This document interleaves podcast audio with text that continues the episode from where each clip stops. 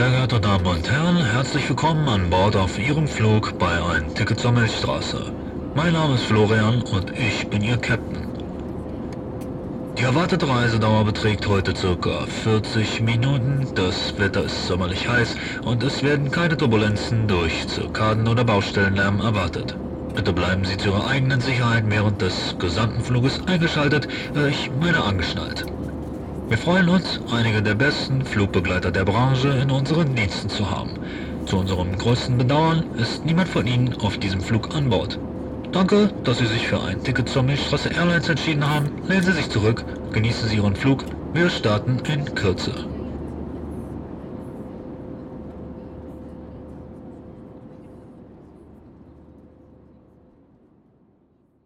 Ihr musstet ja eine ziemliche Weile drauf warten. Aber heute sprechen wir, also ich meine damit mich, mal ein bisschen über unsere aktuelle Reiseroute in Japan und welchen Einfluss eigentlich diese ganze, ihr wisst schon was, Pandemiekiste darauf hatte. Wie die ganze Planung zu dieser Reise in Gang gekommen ist, habe ich euch ja schon ein bisschen erzählt. Was noch fehlt, ist Hintergrundinfo zur Route selbst und warum wir genau diesen Weg durch Japan nehmen wollten. In den Anfängen der Planungsphase war uns ja bereits schnell klar geworden, wann wir die Reise machen wollen. Durch die damals noch aktuellen Olympischen Spiele in Tokio war uns aufgefallen, dass wir so schnell wie möglich kommen wollten, um vor der großen Touri-Welle in Japan zu sein. Wir brauchten aber noch mehr Zeit, um das Geld für den Aufenthalt zusammenzusparen. Also blieb nur der Januar 2020, ein halbes Jahr vor den Spielen. Bis dahin sollten wir genug Kohle haben, und auch noch ein wenig Zeit, um abzuchecken, was in Japan so im Tourismusbereich passiert, um gegebenenfalls unsere Route anzupassen, falls uns zu viele Menschen auf die Füße treten. Dass wir dabei zweimal in den Winter kommen würden, war ziemlich Wurst. Es gab einfach keine andere Möglichkeit. Thema Winter. Wie ist eigentlich das Wetter in Japan? Um diese Frage zu beantworten, muss der Fragende eine Menge Zeit mitbringen. Die erste Gegenfrage, die Sinn macht, ist, wo genau in Japan? Denn das Klima ist aufgrund der großen Nord-Süd-Ausdehnung des Landes und durch die über das ganze Archipel verteilten Bergketten sehr unterschiedlich und reicht von kühl gemäßigten Regionen bis hin zu subtropischen Zonen ganz im Süden. Das japanische Festland ist außerdem stark von Winden betroffen. Im Winter wehen kalte Luftmassen aus Sibirien über das Land. Im Sommer sind es Monsunwinde aus dem Pazifischen Ozean, die viel Niederschlag und auch Taifune mit sich bringen. In vielen Teilen Japans gibt es das ganze Jahr Niederschläge. Die Sommermonate sind geprägt von warmen Temperaturen zwischen 25 und 35 Grad Celsius. Der Norden ist dabei relativ trocken und hat kurze warme Sommer sowie recht lange kalte Winter. Im Winter kann es in westlichen Regionen zu Schneefällen kommen. Auch der Sommer ist hier deutlich kühler als auf der Pazifikseite. In Zentraljapan kommt es im Jahresverlauf zu starken Temperaturunterschieden zwischen Sommer und Winter, aber auch zwischen Tag und Nacht. Niederschläge gibt es dort meist nur in der Regenzeit die sich auf unterschiedliche Monate verteilt und durch ganz Japan zieht. An der Pazifikküste findet man heiße und feuchte Sommermonate sowie kühle Winter mit geringem Schneefall vor. In Japans Süden dominiert ein subtropisches Klima mit heißen Sommern und milden Wintern.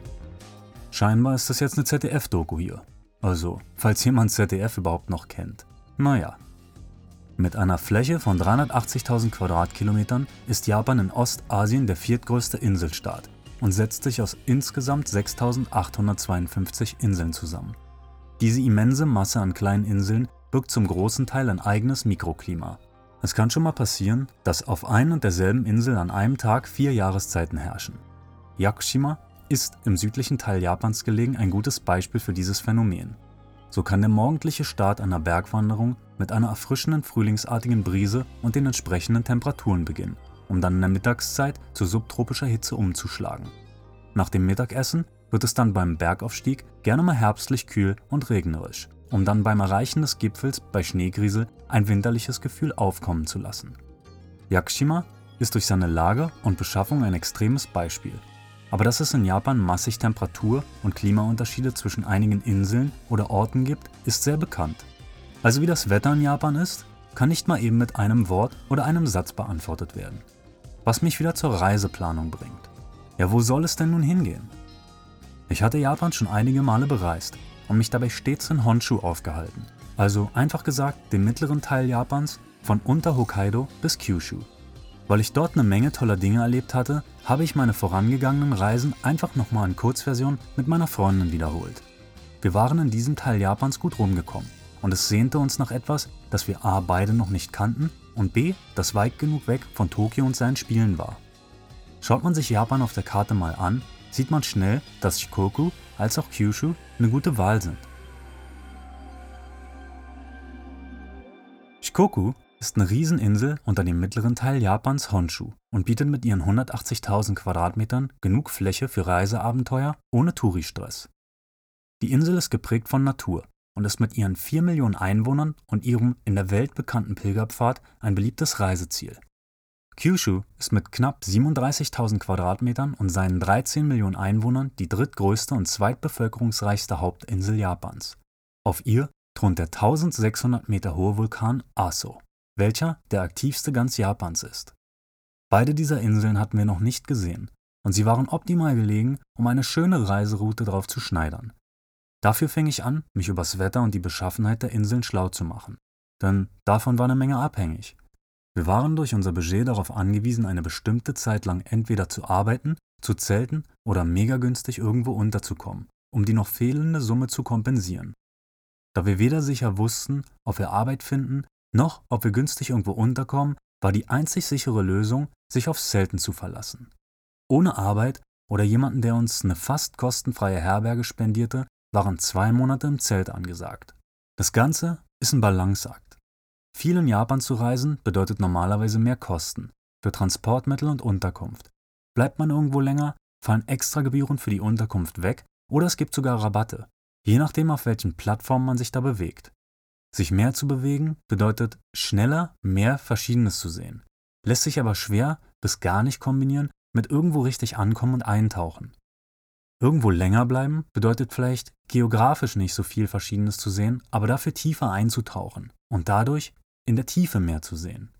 Obwohl das auch irgendwie nicht richtig ist. Nach fünf Monaten auf einer winzigen, von mir am Anfang als tot erklärten Insel habe ich das Gefühl, ich brauche nichts anderes mehr sehen.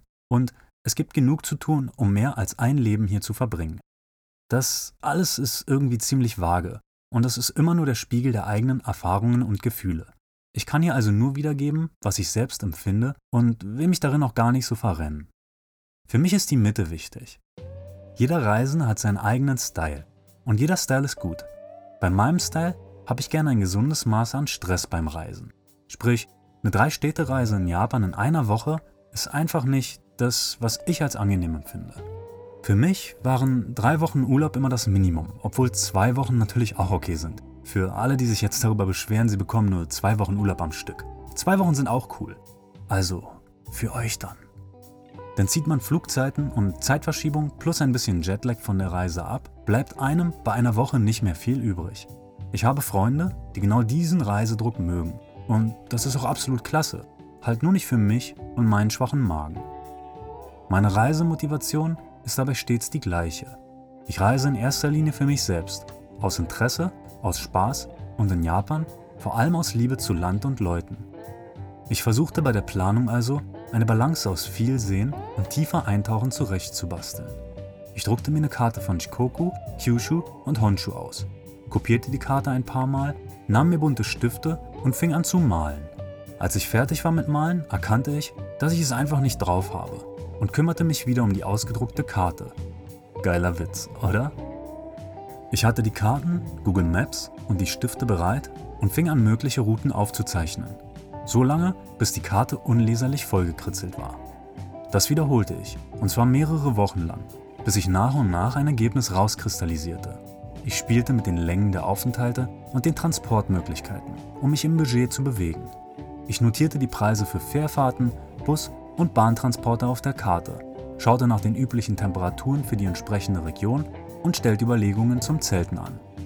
Bei der ganzen Streckenplanerei fiel mir auf, dass das Hin- und Herreisen mit unserem Gepäck und den öffentlichen Verkehrsmitteln zur Folge hatte, dass wir uns immer in der Nähe von Bahnhöfen bewegten und Schwierigkeiten bekommen würden, innerhalb des Budgets zu bleiben, wenn wir uns für Ausflüge an abgelegenere Orte immer ein Rad mieten oder mit Bus irgendwo hinfahren würden. Es lag nicht alles, was wir sehen wollten, in der Nähe des nächsten festen Wohnortes, sondern teils kilometerweit weg zwischen zwei Orten, wofür wir ja das Zelt hatten. Kein Problem eigentlich. Einfach mittendrin irgendwo aussteigen und die restlichen 10 Kilometer mit dem ganzen Gepäck zum Ort des Begehrens laufen und dort zur Not campen. Ja klar, möglich, aber ehrlich gesagt absolut anstrengend und für mich zu zeitintensiv. Ich hatte eine Idee. Ein Auto zu mieten war viel zu teuer und eines zu kaufen unmöglich, da wir die Voraussetzungen nicht erfüllten. Ein Roller war zu klein und alle anderen Ideen, die ich hatte, auch einfach zu teuer. Was wäre, wenn wir uns Fahrräder kauften und ein paar geile Anhänger hinten dran hängen? So wären wir zwar aufs Wetter angewiesen, könnten uns aber absolut frei bewegen, wann und wohin wir wollten. Bei unerwartetem Wetter könnten wir einfach Schutz in einer der zahlreichen freien Campingstationen suchen. Dort gibt es meistens sogar eine Toilette und eine Überdachung.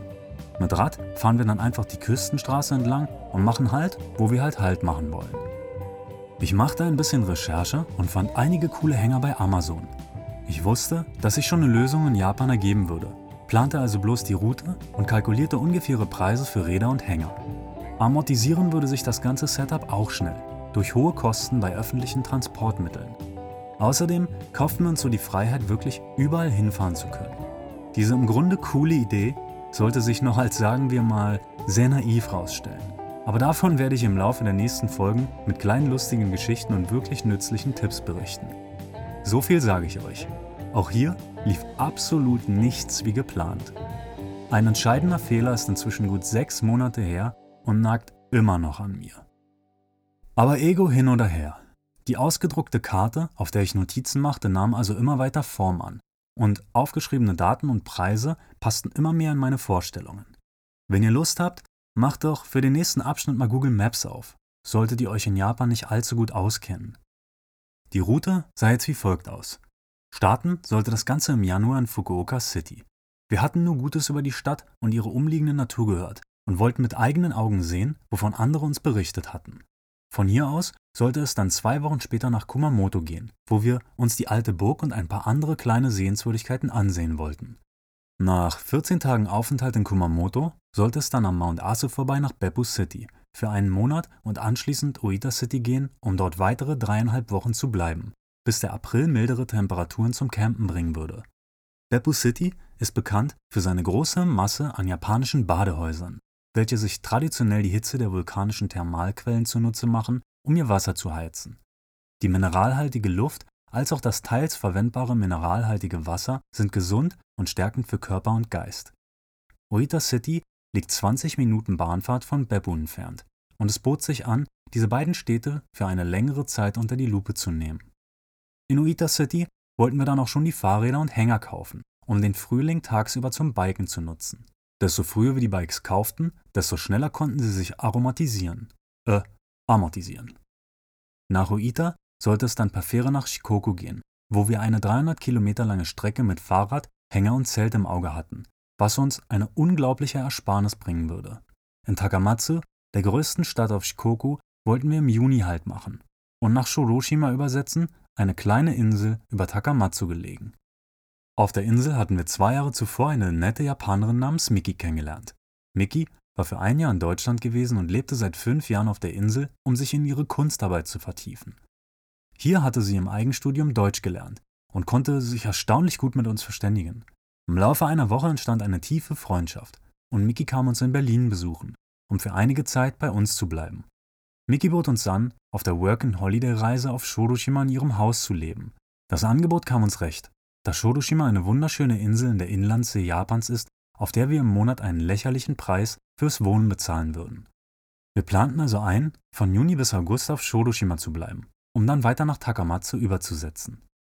Es sollte 1200 Kilometer zurück nach Oita City gehen, nur diesmal an der Südseite Shikokus anstatt an der Nordseite. Außerdem wollten wir die Bikes verkaufen in Takamatsu und durch eine angesammelte Ersparnis im Budget 14 Tage ein Auto mieten, um die Südseite Shikokus in Ruhe zu erkunden. Zurück in Kyushu, in Oita City, sollte es Richtung Miyazaki gehen, wo wir von Anfang August bis Mitte August zwei Wochen verbringen wollten, um dann nach Kagoshima weiterzuziehen. Kagoshima sollte bei diesem ersten Stopp nur als Rastplatz dienen, um von hier per Boot nach Yakushima zu fahren, wo wir von Mitte August bis Ende September bleiben wollten. In Yakushima hatten wir eine Unterkunft gebucht, in der wir circa sechs Wochen wohnen wollten, um danach auf Tanegashima zu zelten. Tanegashima ist eine weitere Insel neben Yakushima Beide Inseln sind berühmt für ihre unglaublich starke Natur und ihre teils einzigartige Tierspezies. Von diesen schon eher tropischen Inseln sollte es dann Ende Oktober wieder nach Kagoshima gehen, wo wir dieses Mal aber zwei Wochen verbringen wollten, um dann nach Nagasaki weiterzuziehen. Nagasaki sollte der letzte Punkt auf der Karte werden, wo wir dann bis Dezember bleiben wollten, um die Reise dort zu beenden. Alles in allem ein ca. 3000 Kilometer langes Brett, bestehend aus Zelten gehen, Radfahren, Leben in gemieteten Apartments, Leben in alten Häusern, Reisen, Arbeiten, Aufenthalten in großen Städten, in kleinen Dörfern, auf großen Inseln, auf kleinen Inseln, vielen Wetterwechseln, vermutlich einer Menge falsch geplanter Momente und einer Menge richtig geplanter Momente. Mit Leben nahe am Meer, mit Leben nah an der Natur, Leben mit gutem Essen, Leben mit netten Menschen, Leben in einer fantastischen und interessanten Kultur. Ein Leben in Japan. Aber dazu ist es nie gekommen. Und ich sage an dieser Stelle ganz bewusst nicht leider, denn bemitleidet habe ich diesen Fakt lange genug. Ich gebe ganz offen zu, die Sache mit, der ihr wisst schon, was Pandemie ist, einfach nicht mein Thema. Und ich werde hier auch nicht viel darüber reden. Aus dem einfachen Grund, dass jeden Tag so unendlich viel von so unendlich vielen darüber geredet wird und jeder sagt was anderes. So viele Menschen sind in dieser Sache durch fleißig Nachrichten gucken und Zeitung lesen zum selbsternannten Experten geworden, dass ich denke, der Bedarf an Menschen, die diese Thematik täglich bis ins Kleinste zerpflücken, ist gedeckt. Diese Situation hat auf jeden einzelnen Menschen auf der Welt mehr oder weniger Einfluss. Daher will ich hier auch definitiv gar nicht bewerten, ob es auf mich jetzt viel oder wenig Einfluss hatte und hat. Sollte jemand in der Thematik mehr Informationen brauchen, wie sich die Situation in Japan entwickelt und wie sie war, einfach googeln. Ich möchte lediglich schildern, zu welchen Handlungen es mich gebracht hat und wie es meine Reiseroute beeinflusst hat, und zwar auf meine ganz eigene Art und Weise. Die nachfolgende Schilderung ist also unsere Geschichte, bloß abgewandelt. Am 7. Januar kamen wir in Japan an. Wir waren müde vom langen Ritt aus Europa und machten Rast in Fukuoka, um die Pferde zu tränken und was zu essen. Wir übernachteten in einer Herberge nahe der nächsten Bahnstation, wo wir das erste Mal von diesem Virus hörten, das die Menschen schwer krank machte. Während unseres Aufenthalts in Fukuoka City schien die Situation immer schlimmer zu werden. Wir machten aber weiter wie geplant. Ich sattelte die Pferde und wir zogen weiter nach Kumamoto, wo wir für zwei Wochen lagerten, bevor wir nach Beppu ritten. Dort angekommen bemerkten wir gleich die großen Unruhen in der Stadt. Als wir durch die Straßen von Beppu zogen, starrten uns die Menschen teilweise an und mieden uns. Wir machten Halt bei unserer ersten Unterkunft und rasteten für einen guten Monat. Bis hierhin verlief alles nach Plan. Doch es war, als würden wir von Ziel zu Ziel ziehen und hätten einen Schatten im Nacken, der uns langsam einholte. In Beppu City fanden wir keine Ruhe. Die Zeitungen berichteten von den rasanten Ausbreitungen der neuen Krankheit und die Menschen wurden von Tag zu Tag unruhiger. Unsere Streifzüge durch die Gassen der Stadt verloren immer mehr an Spaß und waren stattdessen geprägt von mehr und mehr Fragen. Die nächste Station auf der Karte war Oita City, wo wir für einen weiteren Monat Halt machen wollten. Die Stadt war in Panik.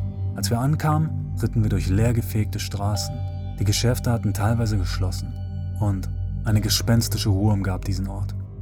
Es war kein gutes Gefühl, durch eine Stadt zu traben, die normalerweise voll mit Menschen sein sollte, aber es nicht war.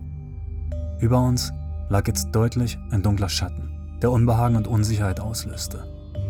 Dieser Zustand hielt an und er verschlimmerte sich jeden Tag. Eine Weile lebten wir so und versuchten einen Alltag zu finden, der uns zufrieden machte. Doch wir schafften es nicht. Eine Entscheidung musste her, denn wir hatten genug davon, in diesem Schatten zu leben. Es zermürbte uns. Der Plan war, die komplette Reise erstmal auf Eis zu legen, die Pferde zu satteln und den langen Ritt direkt nach Shodoshima anzutreten, zum Landhaus unserer Freundin. Dabei würden wir einen großen Teil der Reise opfern, uns aber erstmal besser fühlen und abwarten, was passieren würde. Es gab mehrere Möglichkeiten, diesen langen Weg anzutreten und wir entschieden uns nach langem Überlegen für den etwas riskanteren, aber kürzeren Seeweg. Sicher waren wir uns nicht. Wir fühlten uns aber auch nicht so, als ob wir eine Wahl hätten. Also bereiteten wir alles für die Reise vor. Wir packten die Taschen, ich versorgte und sattelte die Pferde und wir machten uns auf in Richtung Hafen. Unser düsterer Verfolger war dabei stets an unserer Seite. Die Menschen beschauten uns skeptisch und machten einen Bogen um uns. Als Nicht-Einheimische waren wir inzwischen eine Seltenheit geworden, mit der die Leute die Krankheit assoziierten.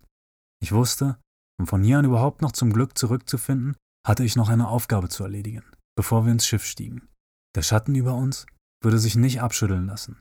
Er haftete an uns, wie Teer, und ließ sich nur in einem finalen Stand-off von Angesicht zu Angesicht besiegen. Wir machten ein letztes Mal Halt und wurden bereits erwartet.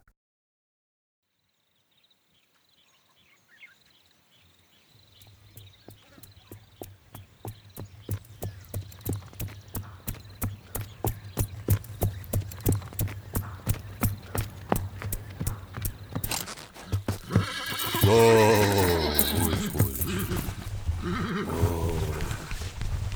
Alles gut.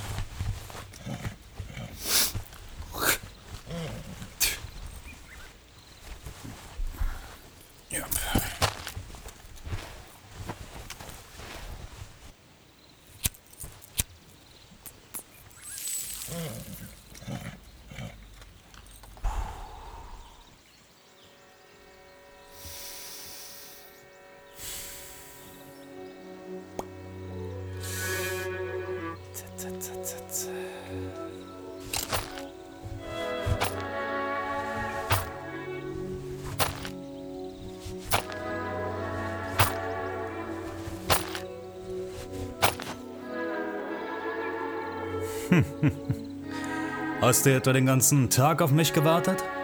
Nein, nur so lange, wie es nötig war.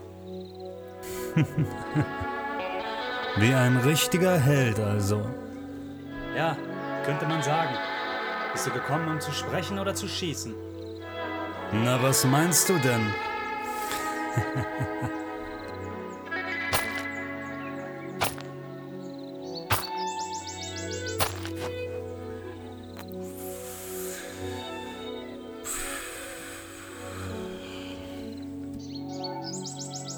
Bereit, wenn du es bist.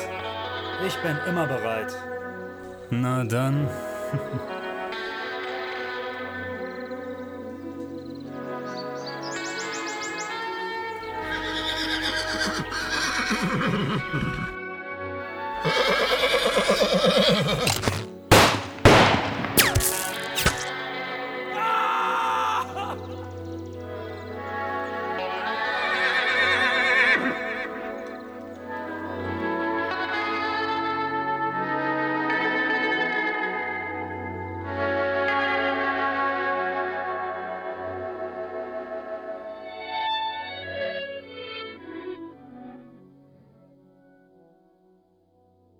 Ja, warum auch immer, aber in der Geschichte klinge ich irgendwie wie der Bad Boy. Und ihr wisst schon was, ist anscheinend der Held. Naja.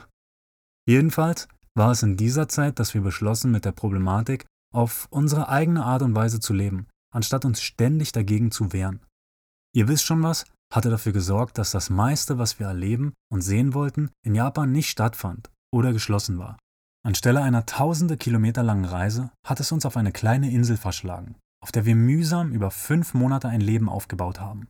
Dieses Auslandsvisum für Japan ist einmalig und wir wollten diese Chance einfach nicht ängstlich und panisch irgendwo hinter verschlossenen Türen absitzen und darauf warten, dass irgendwann schon alles wieder gut wird.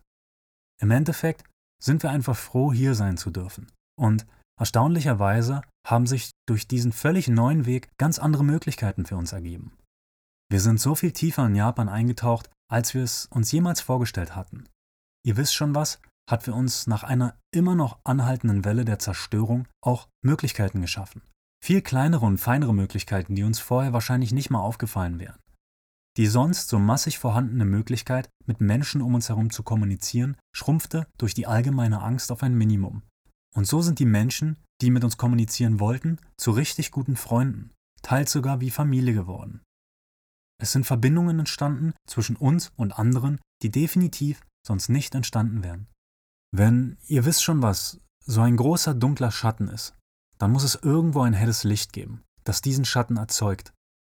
Alles ist zu jeder Zeit in Balance, und nachdem wir einen Weg gefunden hatten, uns in dieser Situation zurechtzufinden, kamen die Chancen, und wir griffen zu.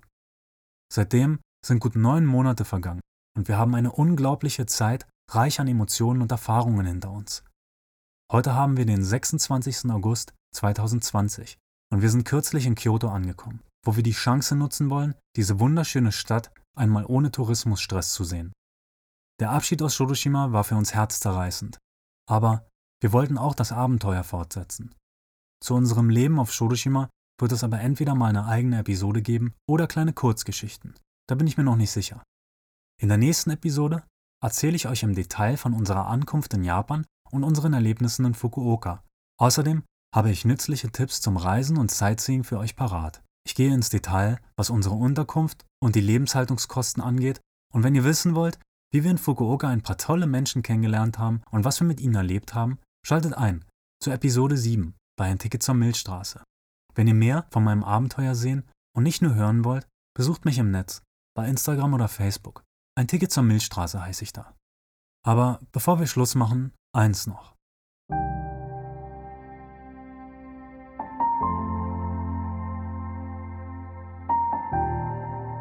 Diese Pandemie hat das momentane Leben der Menschen auf dieser Erde unglaublich beeinflusst. Und jeder hat seinen ganz eigenen Weg, damit umzugehen.